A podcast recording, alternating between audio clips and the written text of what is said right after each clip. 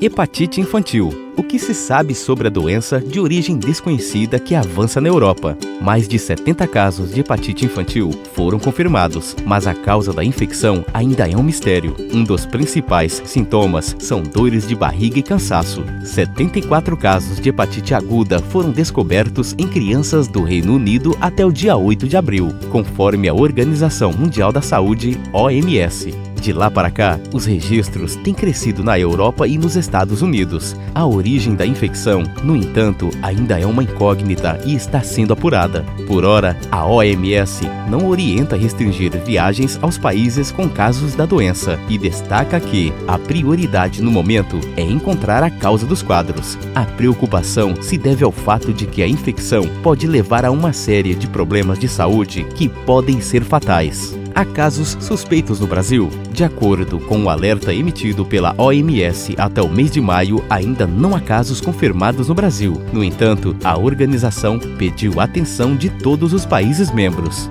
Você ouviu Momento Saúde.